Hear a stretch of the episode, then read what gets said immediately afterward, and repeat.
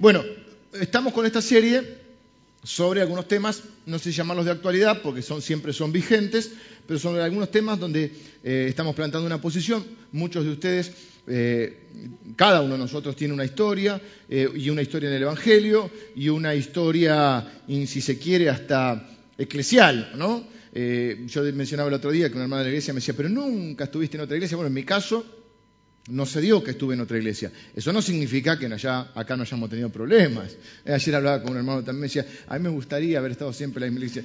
Bueno, no significa que, que acá haya sido todo color de rosa. Ah, hemos tenido nuestras cosas y nuestros tiempos como cualquier iglesia. Pero lo que quiero eh, aclarar con esto es que, como muchos de ustedes vienen de otros lados, y yo no puedo contestarle eh, preguntas de manera individual a cada uno sobre qué... A veces eh, cuando uno está conocido en la iglesia es lógico que pregunte qué piensan sobre esto, cuál es su postura sobre otro. Entonces, en esta pequeña serie que se fue armando casi sin querer queriendo, porque tenía que, eh, se me iba a ver interrumpida eh, por otras cuestiones que tengo que hacer, entonces este, comencé hablando acerca de los milagros, prodigios y señales y plantando una posición luego lo hice sobre el domingo pasado el tema de la prosperidad y hoy lo voy a hacer sobre el tema que tiene que ver con los dones de revelación, profecía, palabra de ciencia, palabra de conocimiento. ¿Cuál es nuestra postura sobre este tema también? No tenemos que pensar todos igual. Dijimos que hay temas que están en un puño cerrado, que son innegociables, y hay temas que están eh, en una mano abierta, que son negociables. Esto significa que en pos de la unidad podemos compartir temas que, podemos no compartir ciertas opiniones ni pensar igual y, a veces el debate enriquece y ayuda siempre que debatamos no para ganar sino para hacer la verdad o lo que nos parece que es la verdad. Y hay temas que son innegociables. ¿Cuáles son innegociables? Que Jesucristo es el único camino, que Jesucristo es Dios, ¿eh? solo fe, solo gracia, solo escritura, solo Cristo, solo a Dios la gloria. Esas son las cosas que no, no, no, pueden cambiar. Sea, en pos de la unidad, bueno, pensemos en lo que nos une, no en lo que nos desune. Entonces vos crees que todos los caminos conducen a la salvación y yo pienso que Jesucristo, no, en pos de la unidad no podemos. Eh, negociar e, esas doctrinas que nos han hecho la iglesia de Cristo que somos. ¿Se entiende? No es en pos de la unidad. Eso no significa que no amemos al que piensa diferente, eh, que no querramos tener la posibilidad de tener una buena relación para también luego y, bendecirlo para en algún momento quizá poder transmitir lo que creemos que es nuestra verdad.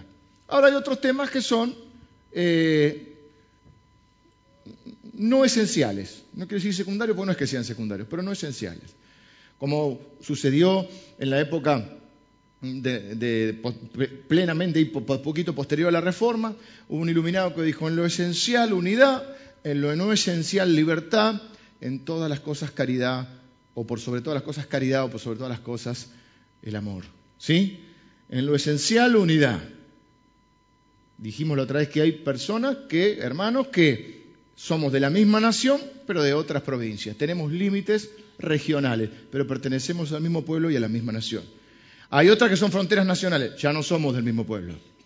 Si hay otro Salvador, si hay otra autoridad mayor que la Biblia, si hay cualquier otra de esas cosas, que si, si, la salvación no es solo por fe y es por obra, bueno, bueno, ya estamos, eh, te amamos, te queremos servir, pero no estamos en el mismo pueblo.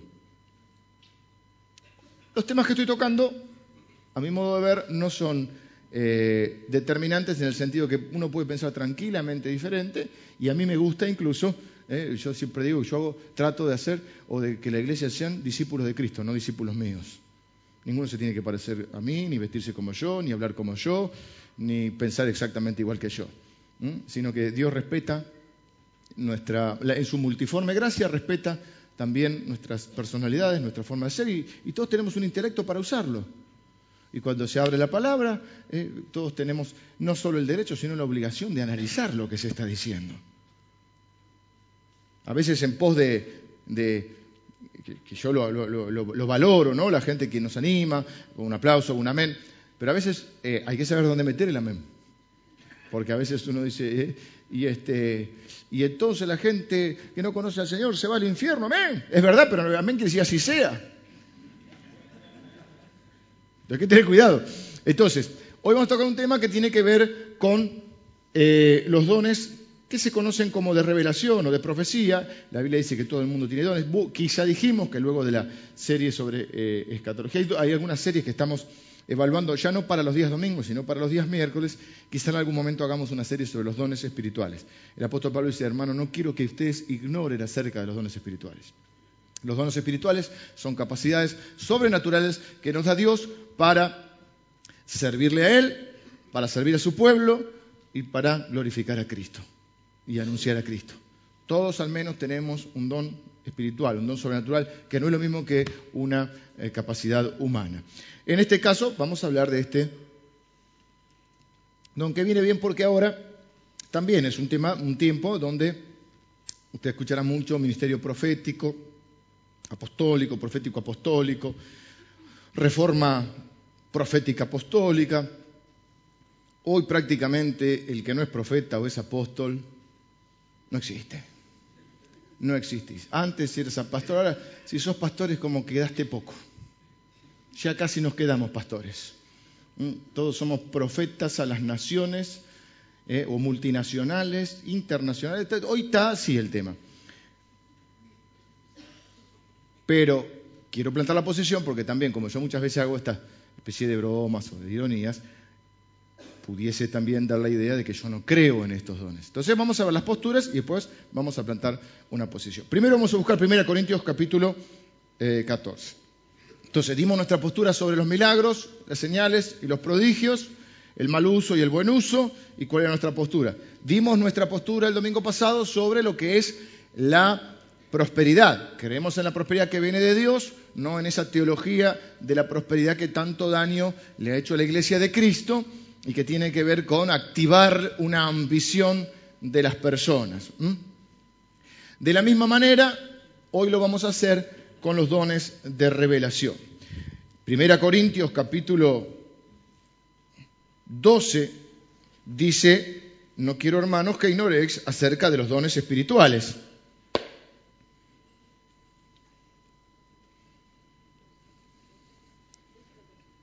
Primero el 12 es solamente eh, la introducción. Les cuento cómo viene. Eh, Corintios es una iglesia llena de dones, pero se llamaban unos desparramos porque no lo hacían decentemente y en orden. Porque todavía hay cosas que suelen suceder y son los mismos. El ser humano es el único eh, que a veces se equivoca dos veces con lo mismo, ¿no? Bueno, y, generalmente cometemos los errores cuando no aprendemos de ellos. Y la Biblia habla de muchos errores que cometió la iglesia primitiva porque no era perfecta pero que a veces todavía se siguen cometiendo. Entonces, el, versículo 1 del 12 dice, no quiero hermanos que ignoréis acerca de los dones espirituales, no podemos ser ignorantes. Se puede ignorar por desconocimiento o, por indiferencia.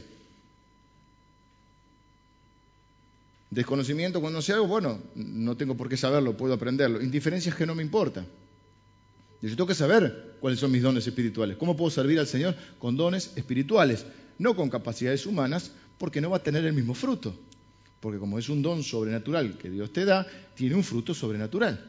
Y a veces nos, nos emperramos, yo quiero cantar, y yo quiero este, predicar, y yo quiero, bueno, ¿cuál es el don que Dios te ha dado?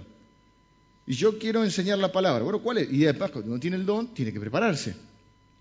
Bueno, y dice aquí la Biblia que hay diversidad de dones, pero el Espíritu es el mismo, hay diversidad de ministerios, pero el Espíritu es el mismo, y hay diversidad de operaciones, pero Dios que hace todas las cosas en todos es el mismo. A cada uno les da la manifestación del Espíritu y yo estoy buscando un versículo que dice, a algunos les es dado, el versículo 10, a otros el hacer milagro, que vimos el domingo pasado, a otros profecía, a otro discernimiento de espíritu, a otros diversos géneros de lenguas y a tu interpretación de lenguas. Esto lo dice en el 12. Primera Corintios 13 habla del amor, porque él dice que si yo tengo todos los dones espirituales y no tengo amor, soy como un címbalo que retiñe, un, platillo que hace ruido, un hueco.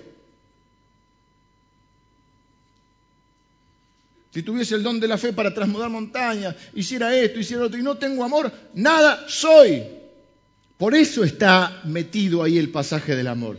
Porque viene en el contexto de los dones espirituales.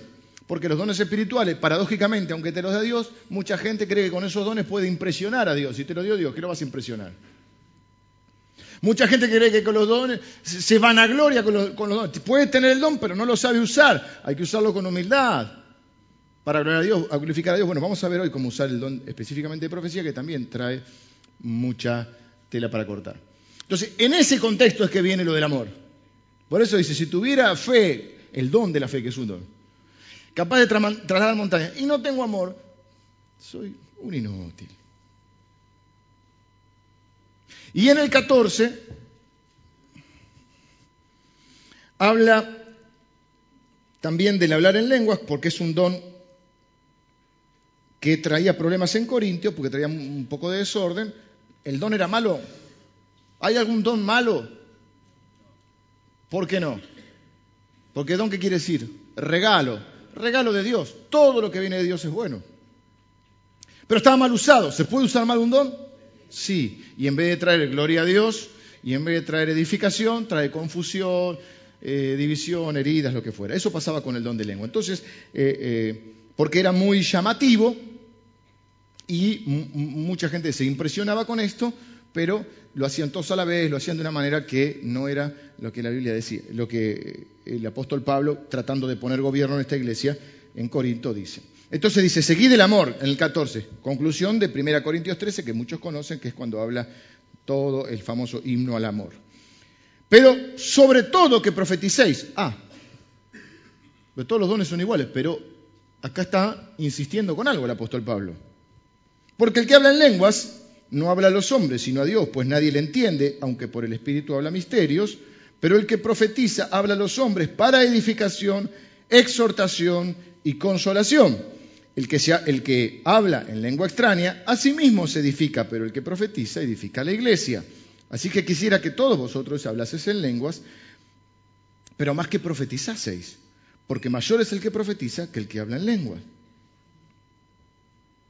Y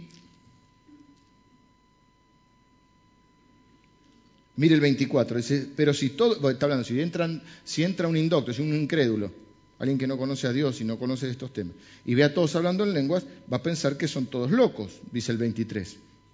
Lo dice Pablo en el 23. Y el 24 dice, pero si todos profetizan y entra algún incrédulo o indocto, por todos es convencido, por todos es juzgado, lo oculto de su corazón se, hace manifiesto, y así, postrándose sobre el rostro, adorará a Dios, declarando que verdaderamente Dios está entre vosotros. El don de profecía no solo sirve para los cristianos, sino que sirve para evangelizar. Entonces, vamos a meternos un poco en tema. Dios siempre se ha comunicado con el hombre. Dice la Biblia, Dios, habiendo hablado al hombre de muchas maneras, en el último tiempo nos ha hablado por el Hijo. ¿Cómo se por el Hijo? ¿Cómo, eso está en Hebreos. ¿Cómo se comunica Dios con el hombre? Bueno, Dios habla a través de la creación, los salmos dicen, los cielos cuentan la gloria de Dios y el firmamento la obra de sus manos. En la creación hay parte de la revelación de Dios. Acuérdense que revelación es dar a conocer algo que no se conoce. Quiere decir que cuando Dios se comunica con el hombre, ¿qué está tratando de hacer? Está tratando de darse a conocer. Dios se revela al hombre. Dios habla hoy, es la versión popular. Dios llega al hombre, había un Nuevo Testamento también. ¿eh? Es Dios que se revela con B corta, porque con B larga es de rebelde, con B corta es de revelar, de quitar el velo, de dar a conocer. Dios se da a conocer al hombre y Dios se da a conocer a través de la creación. Dios se comunica con el hombre a través de la creación. Dios se comunica a través del hombre a través de la conciencia. Dios les ha dado a todos los seres humanos conciencia. Esa esa cosita indescriptible que hay dentro nuestro, pero que nos dice lo que está bien y lo que no está mal. Ya no como cristianos. Estamos hablando de cuando nacemos, el hombre natural. Aún naturalmente sabe lo que está bien y está mal. Y un chiquito cuando dice una mentira se tapa la boca. Es el, el reflejo.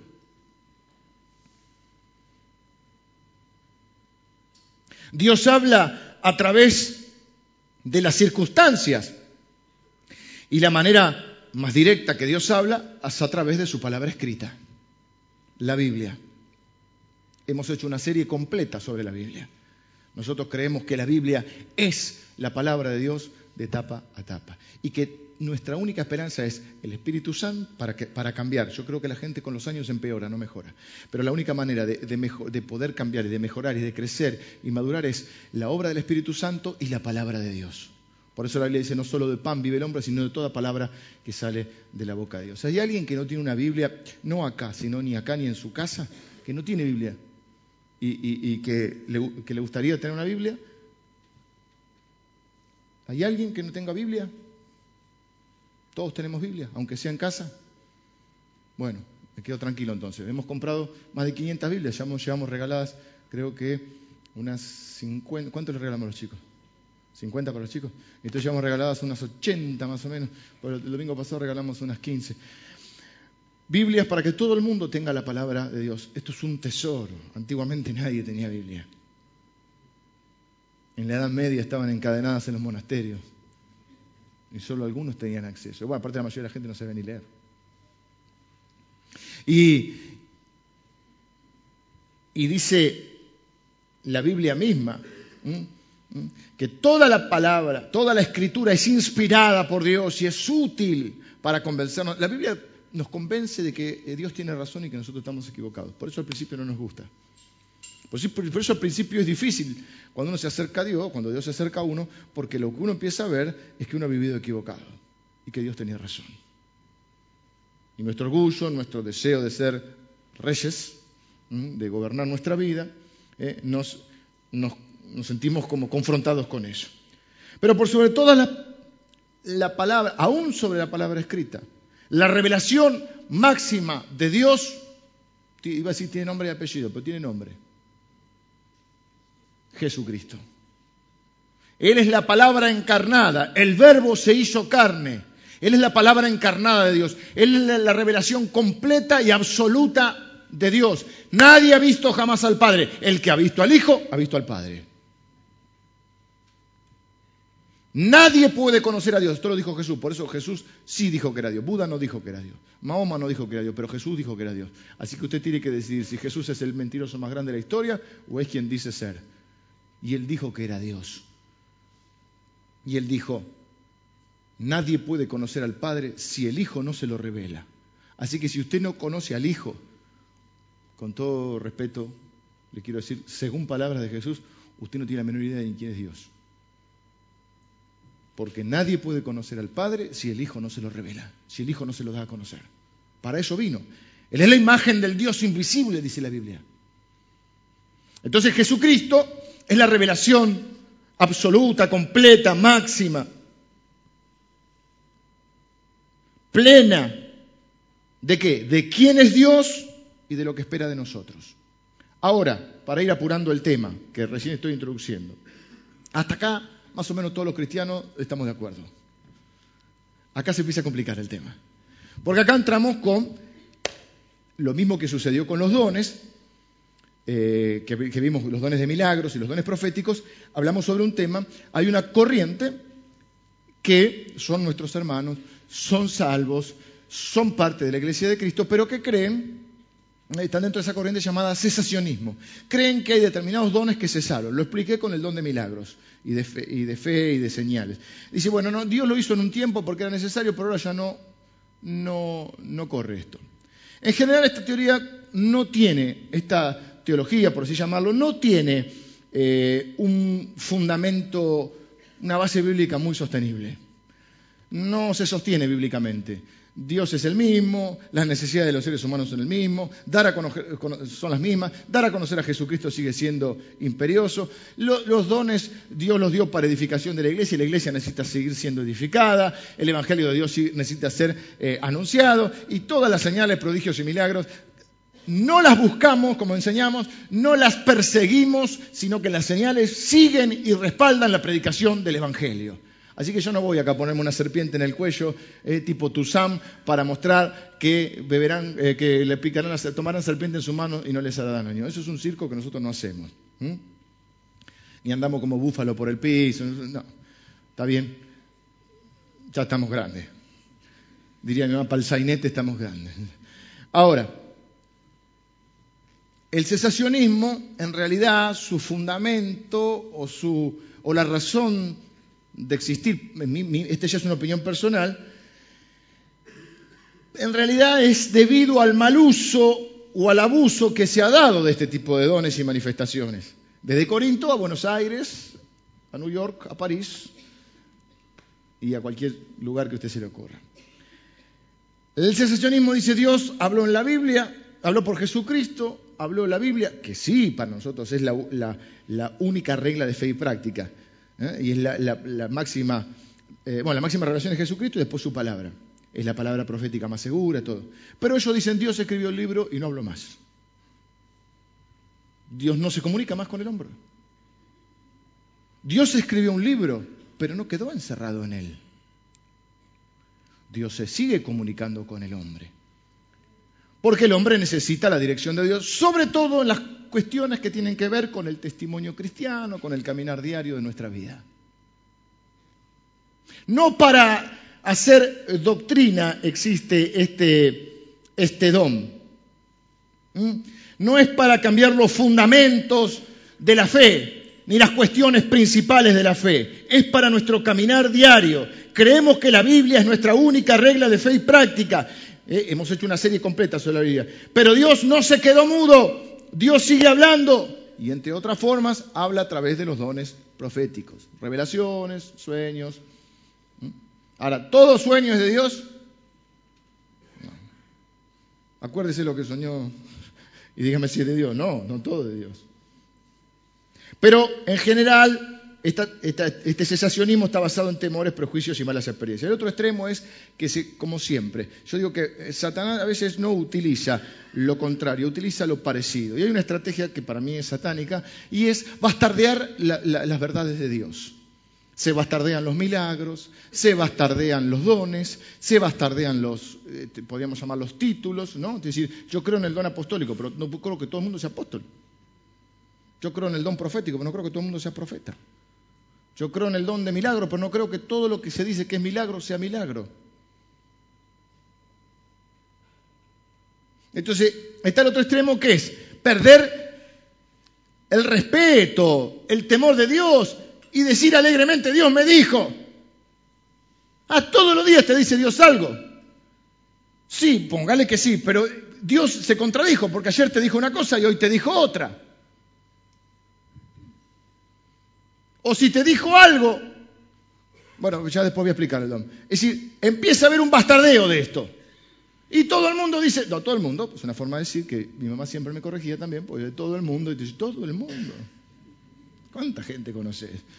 Viste, como decía, mamá, todo el mundo. Todo el mundo. Bueno, no todo el mundo. Pero vieron que el tango dice cualquiera es un señor. Bueno, cualquiera es un profeta.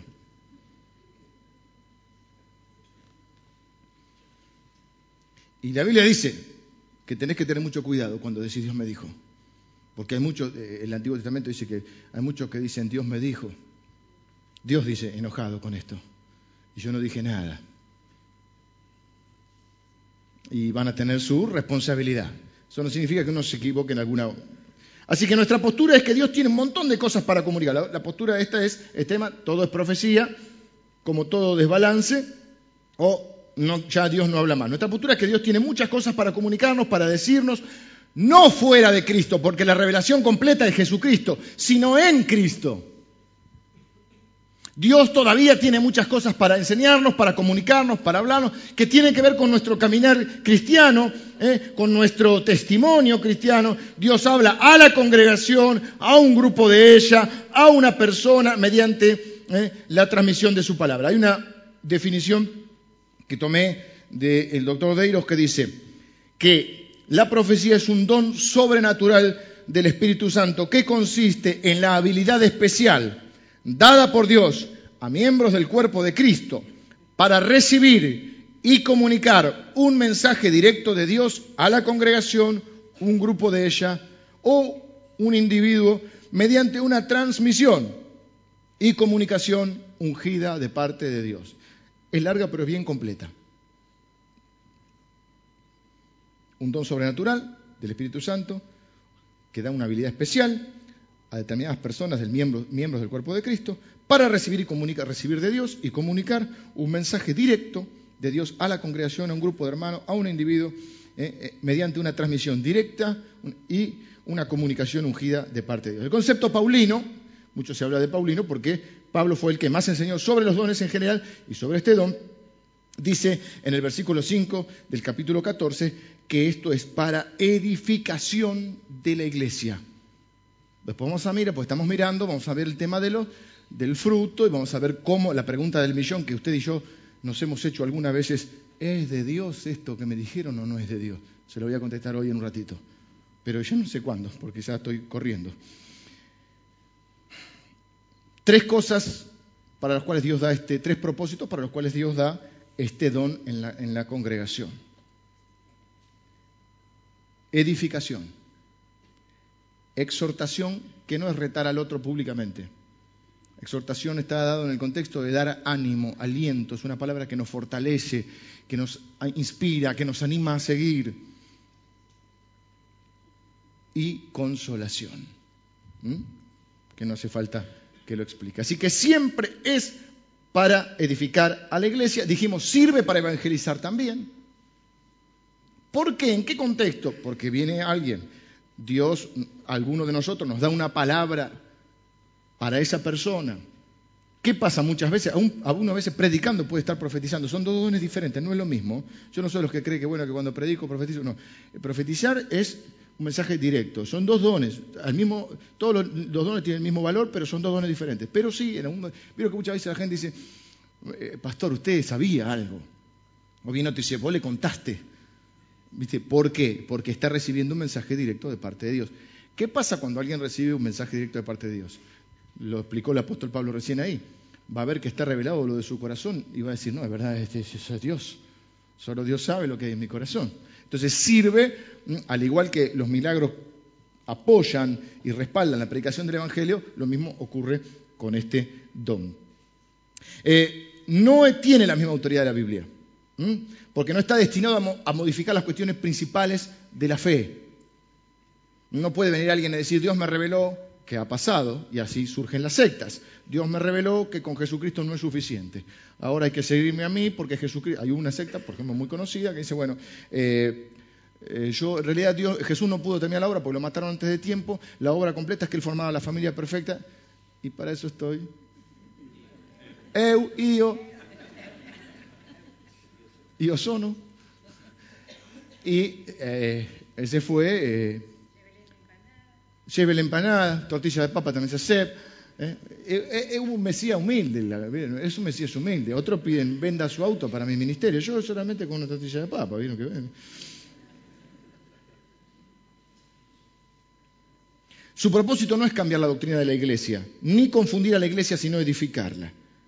Y no debe ser establecida para cuestiones de doctrina.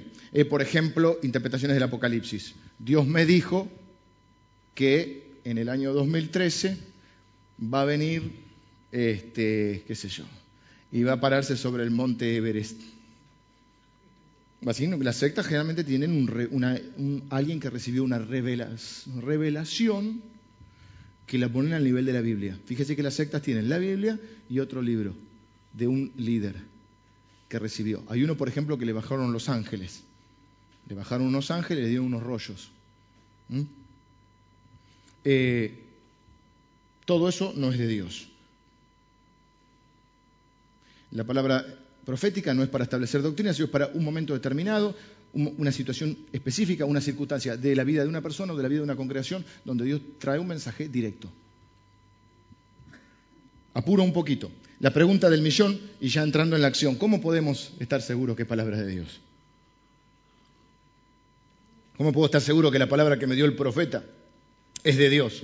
¿Cómo saber si un mensaje viene de Él y tomarlo con fe, someterlo a prueba y esperar que en su gracia el Señor lo haga realidad? ¿Quieren saber la respuesta? Vengan al próximo capítulo. Para saber eso, cuando un mensaje es de Dios, tenemos que hacer una pregunta primero. ¿Cómo ejercer el don de profecía? ¿Cómo ejercerlo sabiamente? Lo mismo que con los milagros o lo mismo con el tema de la prosperidad. ¿Cómo ejercer donde voy a tener que ir volando? Así que eh, lo primero para saber si, un, primero hay que eh, ver el emisor, hay que verlo. Y entonces, lo primero que uno tiene que mirar es si el emisor, el mensajero de la profecía, es un falso profeta o es un verdadero profeta. Algunos elementos que les quiero mencionar rápidamente. Por ejemplo, primer elemento. ¿El mensajero se exalta a sí mismo o exalta a Jesucristo? ¿Habla sobre sí mismo o habla sobre Jesucristo? La función del Espíritu Santo siempre es y ha sido, es su misión glorificar a Jesucristo. Les conviene que yo me vaya. Si yo no me voy, no viene el Espíritu Santo, pero cuando venga el Espíritu Santo los convencerá de pecado, de justicia y juicio. Él me glorificará, tomará de lo mío y los dará a conocer. Él me glorificará. La misión del Espíritu Santo es glorificar a Jesucristo, no a ningún hombre. Nadie que se autoexalte, nadie que se autoglorifique es de Dios. Es un profeta falso.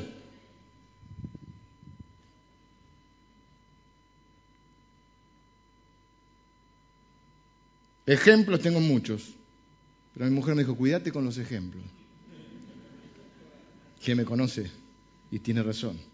Pues no quiero dañar a nadie, voy a hacer la aclaración ahora que me dijo que yo no quiero dañar a nadie porque yo estoy seguro que no podría poner un porcentaje, vieron que el 80% desaparece, pero los gringos lo hacen con estadística, nosotros lo hacemos a ojo.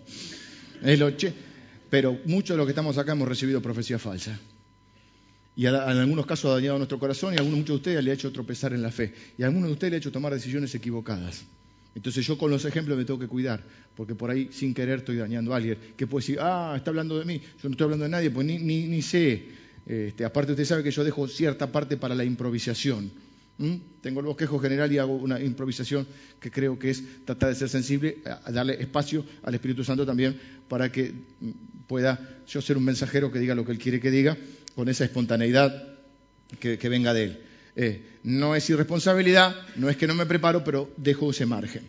En ese margen, yo puedo a veces mencionar un ejemplo que a alguno le va a servir, porque yo le decía, ¿sabe qué pasa? Que si yo no digo los casos, puede haber otro que no le haya pasado, pero que le vaya a pasar.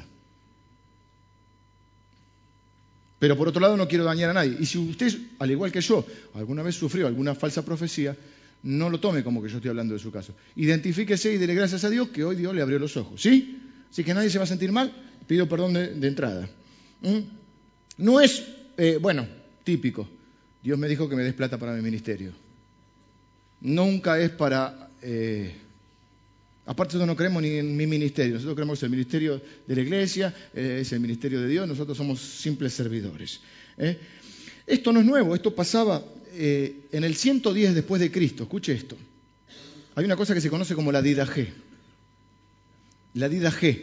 La Dida G, que quiere decir enseñanza, era una especie de folleto, no es el Señor que está hablando todavía,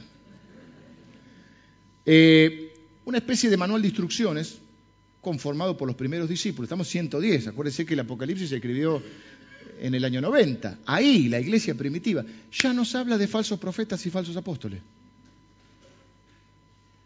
La G voy a citar la G, que me, encantó lo que decía. No porque me encantó, porque encantó porque el, ser humano siempre tropieza con lo mismo. Esto lo dice la G. Si viene alguien con espíritu profético, no lo juzguen. Dios lo juzgará, porque por ahí es de Dios. Eso lo agregué yo. Si se queda más de dos o tres días, no es de Dios. Se quedaban en las casas. Venían y decían, soy profeta. A mí me pasa a veces, vienen y se puedo compartir. ¿Qué querés? ¿Compartir la reunión? Bienvenido. No, no, compartir. Compartir, ya se me hago el tonto, pero yo sé. Lo... Compartir es que quiere predicar, yo no te conozco. ¿Vos qué querés predicar? Yo no te conozco. Entonces, los profetas, antes no había internet, no había nada. Entonces llegaban y decían, soy profeta, soy apóstol. Y bueno, la iglesia primitiva decía, bueno, vení. Entonces le daban alojamiento, comida, etcétera. Eh, si se queda más de dos o tres días, no es de Dios. Estas son las instrucciones que da la iglesia primitiva. Como diciendo, guarda, ¿eh? Si pide plata para ayudar a otros, y eso se puede verificar, no lo juzguen. El apóstol Pablo pedía plata para ayudar a una iglesia, a la otra. Pero había una conducta, un conocimiento y una, un fruto. En otras palabras, esto ya es de acá, no se dejen estafar pero ya advertía sobre este tema. En los años, en la primera mitad del siglo pasado, fue bastante común en Estados Unidos que muchos se autodenominaran predicadores, evangelistas, y tenían los motorhome, en Estados Unidos estamos hablando, tenían los motorhome, como mi amigo Ochus, pero él no es un falso profeta, es un hermano de, en Cristo, y armaban como una especie de iglesia móvil con la carpa, no se entienda mal, ¿eh? porque la carpa tiene, eh, el, hermano Anacondia es un hombre de Dios, ¿sí? Porque por lado hay que aclarar todo. Eh, pero había muchos que iban, hay una película sobre esto que hace el, canoso, que era falso. Había muchos de estos.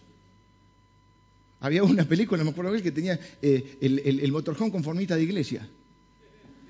Muy común en Estados Unidos esto.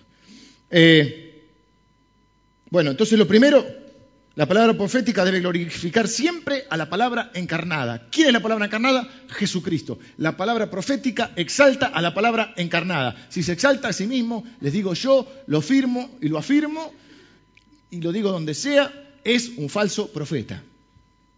Porque yo, porque yo, porque yo, usted es un falso profeta. Y si pide algo por usted, es un falso profeta. Segundo, nada que contradiga a la Biblia es de Dios. Dios es un hombre, no es un hombre, perdón, Dios no es hombre para que mienta, ni hijo de hombre para que se arrepienta. Dios es fiel y es siempre el mismo y no cambia de opinión. Por lo tanto, nunca puede decir algo que contradiga la palabra de Dios, su propia palabra. Dios no se contradice, no es hombre. Por eso, primera Pedro, capítulo 1, versículo 19, dice, tenemos la palabra profética más segura. ¿Mm? Se está refiriendo a la, a la Biblia, que en ese momento se estaba construyendo se estaba formando. Pero que hoy está cerrada ese canon. Tercero, ¿qué tengo que mirar? El fruto que produce. Tengo que mirar el carácter del profeta, si es un hombre probado, la Biblia dice, por su fruto se conoce el árbol. Por los frutos se conoce el árbol. Entonces, si Dios le dijo, así dijo, me contó el pastor Emilio, creo que fuiste vos que me contaste, de ese eh, pastor que le decía, Dios me dijo, la... Eh, es prudente, no quiere decir. Que era un, pastor bravo en el buen sentido, que venía y le decía, Dios me dijo, y le daba una palabra para la iglesia. Y le decía, espero que, si que Dios te hable, te hable también de cómo gobernar a tus, a tus hijos. Ah, te haces el que no, ¿verdad? ¿No me lo dijiste vos? Sí, me quiere hacer creer que estoy loco. Ah, yo tengo una palabra para la iglesia, Dios me dijo, está bien, dice, espero que Dios también te hable, no sé si era gringuito también o no, el gringuito no se acuerda, no quiere decir. Eh, espero que Dios también te hable sobre tu familia, de cómo gobernar a tus hijos.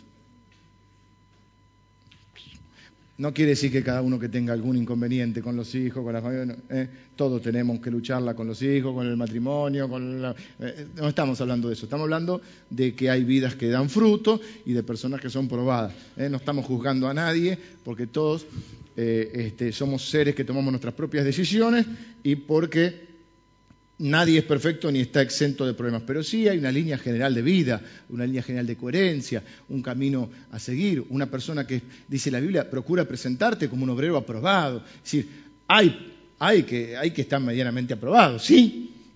¿Está de acuerdo o no? No tiene la misma autoridad la persona si se maneja de una manera equivocada, aunque pueda tener el don, pero el, don sin el carácter se diluye. Eh, por ejemplo, un fruto del carácter, que no tiene que ver tanto con la conducta eh, así, sí, tiene que ver con la conducta, pero es más con el corazón. Por ejemplo, un hombre de Dios no puede tener el orgullo de no eh, creer que tiene que sujetarse a nadie ni darle cuenta a nadie. La Biblia es clara, dice en el 14, 29, asimismo los profetas hablen dos o tres, mira, si había profeta, y los demás juzguen no lo juzguen a él, juzguen la palabra. Y si algo le fuera revelado a otro que estuviese sentado, calle el primero, porque, porque podéis profetizar todos, uno por uno, para que todos aprendan y todos sean exhortados. Y los espíritus de los profetas están sujetos a los profetas, pues Dios no es Dios de confusión, sino de paz, como en todas las iglesias de los santos. Es decir, todos debemos estar con la humildad suficiente para que lo que decimos sea evaluado, sea comprobado, sea este, examinado por otras autoridades eclesiales. De hecho, todos debemos pertenecer a una iglesia y estar bajo un orden y una autoridad, porque la autoridad ha sido dada a la iglesia, no a un ser humano en particular. Jesús es cabeza de la iglesia. Nosotros somos el cuerpo. Y una de las figuras que sea para los dones es que dentro, como en el cuerpo, cada miembro tiene una función, miembro del cuerpo de Cristo, cada uno tiene una función. Todos sujetos a la cabeza y a las autoridades que Dios ha puesto. Esto no tiene que ver con la manipulación, con el mm, querer mandarle la vida a todo el mundo, con que el ungido tiene la verdad, la única verdad, y tiene que decirle a todo el mundo lo que tiene que hacer. Pero sí hay un orden. Entonces, cuando viene alguien que está en desorden y, quiere dar una palabra, dice, yo vengo de, no sé, de, la provincia de tal lado, para viste lejos, para que uno lo conozca, y te congregás, bueno, no, estoy de gira, ¿de gira de qué? Podés estar de gira, por supuesto que podés estar de gira, pero ¿a qué iglesia te congregás? ¿Quién es tu pastor? ¿A quién das cuenta? Y si es alguien de acá que tiene una palabra, dice, bueno, ok, vamos a evaluarla, vamos a orar juntos, vamos a estar, vamos, sujetemos la palabra, porque aún los buenos profetas y que tienen una vida que da fruto también pueden cometer errores, porque no dejan de ser nunca seres humanos. Nosotros creemos que no somos infalibles. Ni nosotros, ni con todo respeto, el Papa tampoco es infalible. Nosotros no creemos en la infalibilidad, infalibilidad de ningún ser humano. El único infalible es Dios. El único que nunca se equivoca es Dios. Imagínense que voy. Fíjese el fruto propiamente dicho de la profecía, ¿no? Porque este fruto estamos hablando un poco de la, de la, persona, pero vamos a hablar de la profecía. ¿eh? Si hay familias divididas, si hay gente herida, si tiene que ver con el futuro, que se cumpla. Está bien, a veces no se cumple por determinadas cosas, pero no, pues, eh, no se cumple porque no tuviste fe, esa es la más fácil. A veces no se cumple porque tiene que pasar determinado tiempo. A veces porque dice, bueno, Jonás, anda a decirle que lo voy a destruir si no se arrepiente, pero se arrepintieron. Entonces no se cumplió la destrucción porque se arrepintieron. Cuarto, debe ser dada para amar y edificar a la gente. Vimos en 1 Corintios que era para exhortación, consolación y edificación. Santiago 3:17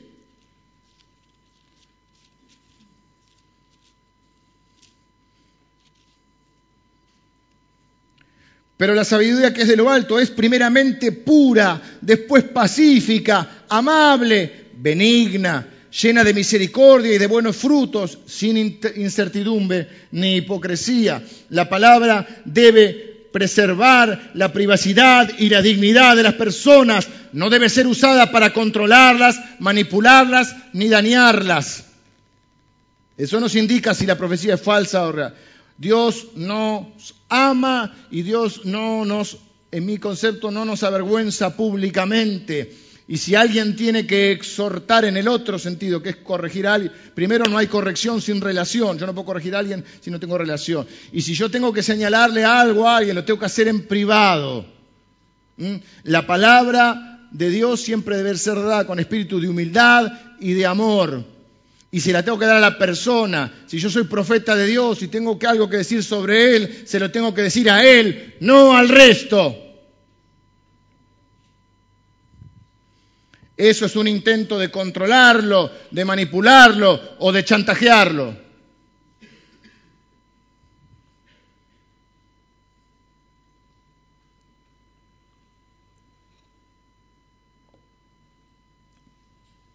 La mayoría de las profecías son condicionales y como tales son más desafíos que certidumbres.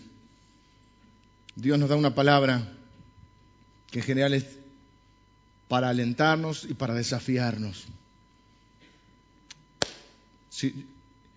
dije que la, la, profecía nunca contradice la Biblia, es más, generalmente, cuando yo siento que estoy profetizando de parte de Dios, orando por alguna persona, parafraseando, yo estoy diciendo alguna parte de la Biblia. Por ejemplo, si te convertís, Dios te va a restaurar. ¿Mm? Y si sacás lo, entre sacás lo precioso de lo vil, vas a ser dice la Biblia, como mi boca. Vos decís, bueno, vas a poder transmitir esa palabra, la palabra de Dios. Eso vos le estás dando una palabra de Dios que no solo no contradice la palabra de Dios, porque nunca puede contradecir, sino que está fundada en la palabra de Dios. Pero es un desafío, no una certidumbre, porque en general son condicionales. Si te convirtieres, yo te restauraré. Si no te convirtieres, no te restauraré.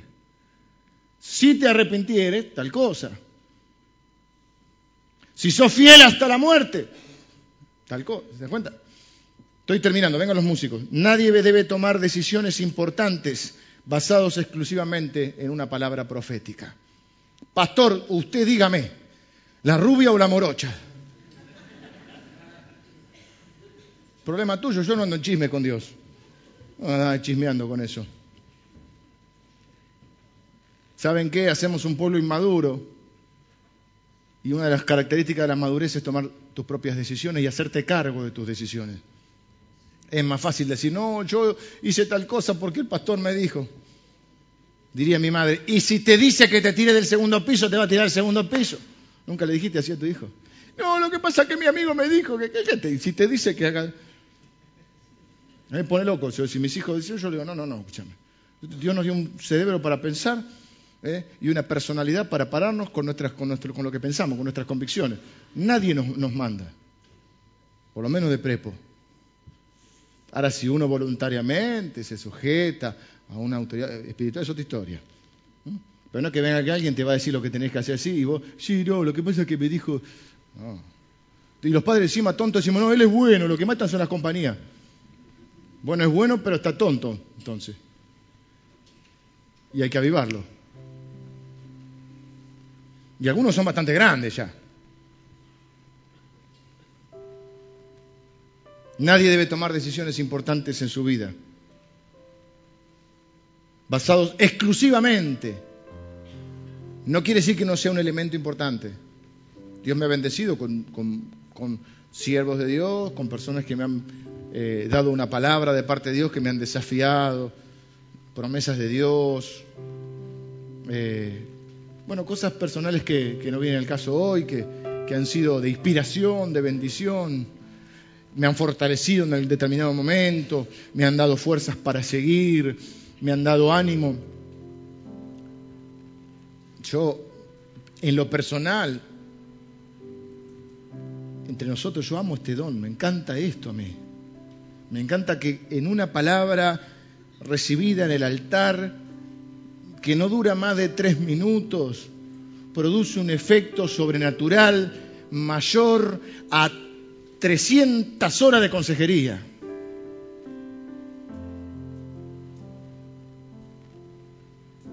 Que no está mal lo otro, estoy diciendo lo que produce, el efecto que produce una palabra directa de Dios. Y a veces en consejería, vos sentís que Dios dice, no, no, no, no le hables más. Ora, orale porque no entiende. No para de hablar pide consejería y no para de hablar. Está bien, consejería parte es hablar, ¿no? Pastor Emilio, que ser buen, buen oyente, pero para eso hay que tener mucha paciencia, eh, que no es mi don. Eh, pero sí, el efecto que yo he visto, ¿quién no puede recordar, o muchos de ustedes, cuando Dios les dio una palabra directa?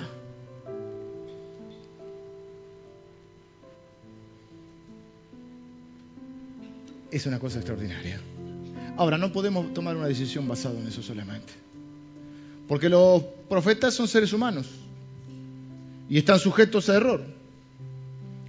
yo creo que aún el profeta verdadero puede cometer un error. De hecho, lo he visto también.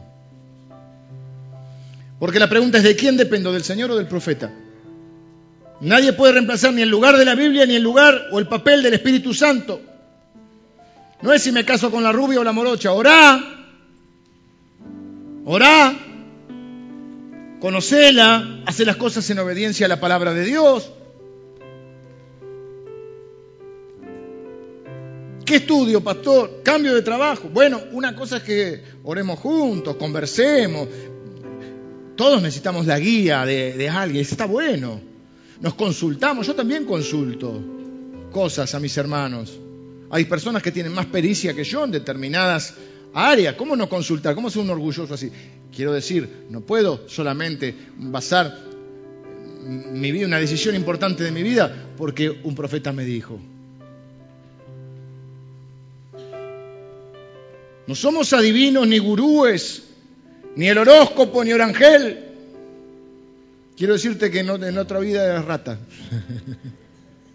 Hay unos cuantos ratas en esta vida todavía.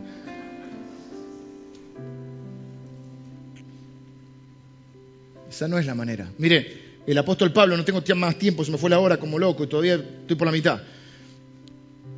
Un profeta de Dios, Ágabo. Creo que era un cinto lo que tenía de Pablo. Dijo, el, que el, dueño de este cinto va a ser encarcelado. Se lo puso acá, sí. Va a ser encarcelado, va a ser... Y entonces los, los compañeros le dijeron, no vaya, Pablo, no vaya. Y él aceptó la profecía, porque Dios ya se lo había mostrado además. Pero fue igual. No por rebelde, sino porque sabía que era la voluntad de Dios. O sea que recibió la profecía, pero no aceptó el otro consejo. Aceptó la revelación, pero no la aplicación que otros le dieron, porque todo es subjetivo. Y es subjetivo la palabra emitida y es subjetivo como la recibo también y como la interpreto. Siempre estamos interpretando. En un lenguaje, cuando leemos, eh, siempre estamos interpretando. ¿Qué quiso decir?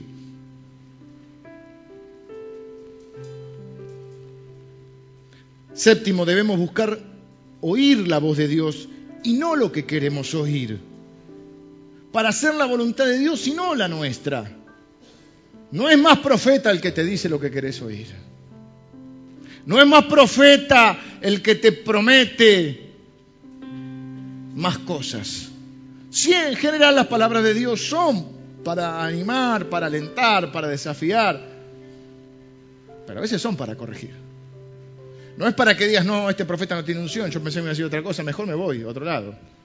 Y hay gente que pasan los años y los años y no hay profeta, no hay pastor, no hay anciano, obispo, tírenme título, anciano, obispo, apóstol, líder espiritual, maestro mayor, no, maestro mayor de obra no. Eh, eh, hay uno que como que le decimos a otro hermano mayor, el discipulador. No hay nadie que le venga bien. No la juegues al cristiano perseguido. No la juegues al cristiano perseguido. Yo tengo una frase personal que uso para mí, para analizarme a mí, es que si yo voy con el auto y viene uno y me grita contramano, ¿cuál? ¿Saben que no me gusta? Puedo estar equivocado, puede estar equivocado él. Ahora, si yo voy por la avenida y todos van para allá y yo digo, che, todos contramano, porque yo soy de Dios y no, a veces no. Fíjate el cartelito. Entonces, no puede ser, no puede ser que no hay iglesia, obispo, pastor, profeta, maestro, apóstol, que no te venga bien. Entonces, vamos con humildad, con fe, con expectativa, a que nos den una palabra. ¿Qué hacemos con la palabra? La recibimos con esa fe, con esa humildad. La ponemos en oración y, en gracia, y esperamos que la gracia del Señor lleve adelante esa palabra. Si hay alguna condición, si es una palabra que tiene algún condicionamiento, camino en obediencia para hacer mi parte, porque Dios no va a hacer mi parte, Dios va a hacer lo que yo no puedo hacer, pero nunca lo que yo puedo hacer. Pero con un espíritu de humildad, de ser corregido también. Nunca puedo tomar una decisión en base solo a una palabra, aunque es importante. Debo orar. Dios nos habla todo. Pastor, ore porque a usted Dios lo oye, a usted también lo oye. Si Dios no hace acepción de personas. Sumemos elementos. Yo aprendí que para tomar una buena decisión no hay, que, no embarullarse y confundirse, pero es bueno tener la mayor información posible, porque entonces uno achica el riesgo de equivocarse. En esa información, si hay una palabra que dio un profeta, si voy a la Biblia, a la palabra de Dios, si oro y le pido al Espíritu Santo que me revele algo de la palabra para mí, si le pido por una situación, le digo, Señor, sinceramente yo quiero hacer tu voluntad, no la mía. Le puedo decir cuál es la mía, pero esto, pero eh, puestos a elegir si no coinciden, eh, que deseo hacer tu voluntad, deseo vivir para darte honor. ¿Qué hago con esta situación? Jesús eh, dijo que el Espíritu Santo iba a estar para eso. Espíritu Santo, yo te recuerdo que Jesús dijo que vos nos ibas a guiar a toda verdad. ¿Cuál es la verdad en esta situación? ¿Qué es lo que tengo que hacer? ¿Cómo puedo honrarte con mi vida? ¿Usted cree que Dios no le va a hablar? Dios se sigue comunicando. Por eso el punto 8 debe ser recibida con humildad, en fe, en oración, sujeta a análisis y entendida en el espíritu que se da esa palabra. El don profético, para cerrar, debe ser comprendido, ejercido y recibido de manera bíblica. No permita que los abusos y los malos usos cierren su corazón a algo tan precioso como es la palabra de Dios, el mensaje de Dios de forma directa para un momento y para una circunstancia determinada. Esa es la estrategia de Satanás. No bastardiemos, por otro lado, los dones ni nada de Dios, diciendo Dios me dijo cuando Dios no te dijo. Cuando es una expresión de deseo, bueno, orá como una expresión de deseos. No es lo mismo decir esta enfermedad no es para muerte, es para la gloria de Dios, si te lo dijo Dios. O decir, Señor, yo no te puedo decir lo que tenés que hacer, pero sí te puedo pedir. Y te pido que esta enfermedad no sea para muerte, sea para la gloria de Dios, sea para tu gloria. Separar las expresiones de deseo. Hay algunos que se avivan y saben que es lindo que la gente escuche. Mire, si yo tuviera otras intenciones, yo podría hacer otras cosas. Por ejemplo, es muy productivo humanamente decirle a la gente lo que quiere oír. Nadie se ofende, todos contentos, sos bueno para todo, sos ungido para todo.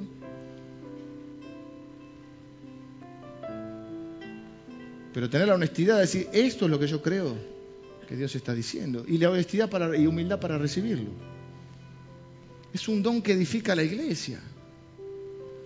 Y sería fantástico.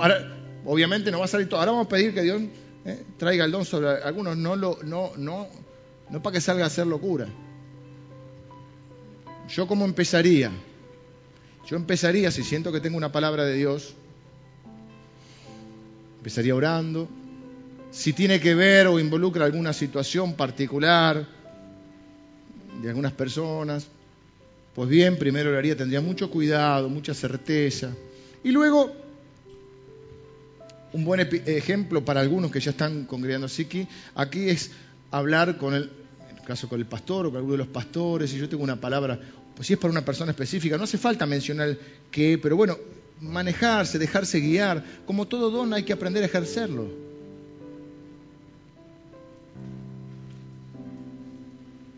Pero ojalá, yo no tengo eh, otro deseo que que la iglesia sea edificada, consolada, fortalecida. Termino con esto. Eh, Moisés, dijimos que eran números, no lo vamos a leer, números capítulo 11. Moisés se va con unos ancianos, no me acuerdo cuántos eran, 70. Se van al, monte a orar, creo. se van fuera del campamento, va.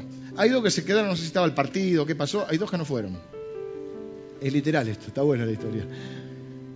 Eh, el Espíritu Santo trae diríamos hoy, un mover de profecía. Frase que eh, está bien, no está mal. Un mover de profecía. Entonces empiezan a profetizar todo. Los dos que se quedaron mirando el partido, en el campamento, los dos que se quedaron en el campamento, están el nombre de la Biblia, como estaban escritos en la lista, había una lista, dice la Biblia que había una lista, aunque no estaban como Moisés, empezaron a profetizar. Y se armó un desparramo. Entonces viene y dice, che, hay dos, ah, che no porque a Moisés no le decían che, Josué, claro, él dice, hay dos que quedaron allá que no vinieron, pero están profetizando también. Y le dice Josué a Moisés, decile que se callen. Moisés ya, con la sabiduría que solo te dan los años, la madurez, dice, Josué, ¿estás celoso de mí? ¿Me estás cuidando? O sea, yo no estoy celoso, Moisés. ¿Me estás cuidando? Ojalá todos profetizaran. Ojalá todo el mundo hablara de parte de Dios. ¿Qué más? Todo, estoy traduciendo. Léelo y en número 11. No te pongas celoso por mí. yo soy una herramienta de Dios. Ojalá todos fuésemos herramientas de Dios. ¿Qué más quisiera yo? Dice Moisés. Y digo yo, ¿qué más quisiera yo? ¿Qué más quisiera Dios? Que todos pudiésemos hablar y traer palabra de Dios. Sería fantástico si es para edificar la iglesia. Yo creo en la plena vigencia de todos los dones, porque Dios no va a ser un cuerpo que le falte o que sea incompleto. Pero hay que usarlo con sabiduría, con responsabilidad, con humildad, cada don que Dios te ha dado, para glorificarlo siempre a Él y para, bueno, todas estas cosas que hemos visto. Siempre en un espíritu de amor. Cualquier don que hagas, un espíritu, que tengas cualquier espíritu de amor, un espíritu de, de bendecir, un espíritu de edificar, un espíritu de exaltarle a Él. ¿Mm? Tengo que terminar, vamos a orar. Señor, yo quiero darte gracias por tu palabra. Señor, gracias por los dones espirituales que le diste a tu iglesia, que somos nosotros, somos parte de tu iglesia, Señor, ¿eh? que, que sirven para la edificación de la iglesia, para la edificación de tu reino, para glorificar a Jesús y para que quienes no conocen a Jesús puedan conocerle. Señor, yo te quiero pedir específicamente hoy, te doy gracias ¿eh? por la profecía que nos diste, por seguir comunicándote con nosotros. Gracias Señor por no te quedaste mudo, seguís hablando, seguís comunicándote con nosotros. Gracias porque traes dirección a nuestra vida, porque nos hablas de múltiples formas. Gracias por Jesucristo, la revelación plena de quién eres y de lo que esperas para nosotros. esperas de nosotros, pero Señor, gracias porque seguís comunicándote a través de los dones espirituales, como las revelaciones y la profecía. Señor, ojalá, ojalá que muchos de mis hermanos, Señor, puedan tener mensajes tuyos, puedan tener eh, dones proféticos y dones de revelación. Señor, que edifiquen a la iglesia. Padre, que aquellos que tengan estos dones o que tú estés derramando este don sobre sus vidas, que lo hagan con humildad, que lo hagan con sabiduría, con un espíritu de amor, de edificación, de consolación, de bendición. Padre, que nadie se autoexalte, sino que podamos siempre exaltar a Jesucristo quien merece toda nuestra devoción, nuestra gloria y nuestra admiración. Señor, te pido que tú traigas este don eh, para la vida de muchos hermanos de esta congregación, que podamos edificarnos, consolarnos y animarnos unos a otros mediante tu palabra. Gracias Señor eh, por tantos regalos recibidos y por la bendición de este tiempo tan lindo de la iglesia. En el nombre de Jesús. Amén.